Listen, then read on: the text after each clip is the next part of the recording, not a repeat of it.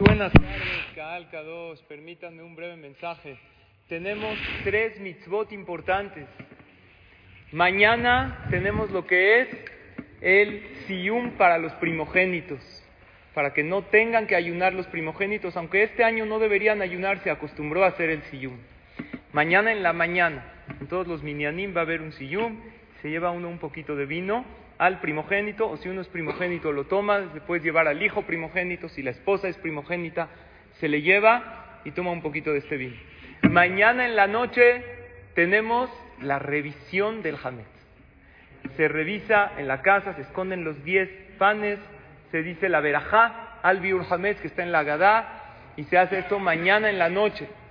Y el viernes tenemos la quema del Hametz. De preferencia antes de las once y media de la mañana, esos diez panecitos que se encontraron en la Vedicá. Pero yo creo, queridos amigos, que hay aquí tres lecciones importantes de vida. Escuchen bien. Protección, introspección y eliminación. Mañana que vengas al Siyum y que tomes un poquito de este vino, pídele a Hashem que proteja a tus hijos, principalmente al hijo primogénito. Llega con tu hijo, tu hija, no importa, aunque sea chiquito, que por alajá no tiene que ayunar. Primero que todo le vas a llevar a tu hijo, a tu hija el vino del siyum y lo vas a abrazar y le vas a decir que lo quieres mucho, que estás orgulloso de él o de ella, porque no importa la edad, a un niño siempre le hace bien saber que sus padres están orgullosos. No importa si se ha portado bien o mal los últimos días, porque nuestro amor hacia ellos debe ser como incondicional.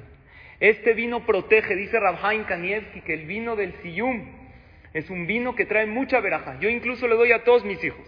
Yo, aunque no soy primogénito, mañana voy a hacer el Siyum, Bezrat Hashem. Es del estudio de una masejet, que ya, de un tratado de Gemara que ya se lleva estudiando. Lo llevas a tu casa. Le pides a Hashem que proteja a tus hijos. Es maravilloso. Después, el proceso de qué?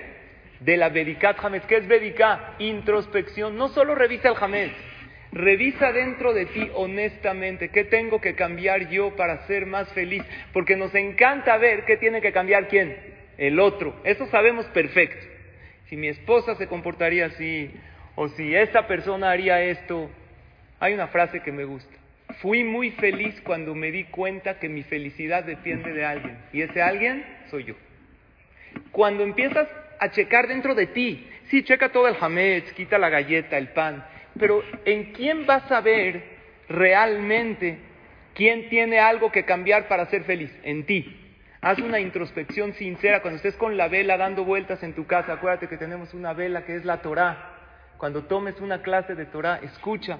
A lo mejor hay algo que me hace sentido y yo puedo cambiar y puedo superarme para ser mejor Yehudi, mejor papá, mejor esposo, mejor esposa, mejor ser humano.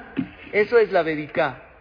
Y después el viernes, eliminación. Hay que quemar el Hametz. Y en ese momento lo vas a quemar y vas a pensar, ¿qué quiero que Dios me elimine de mi vida?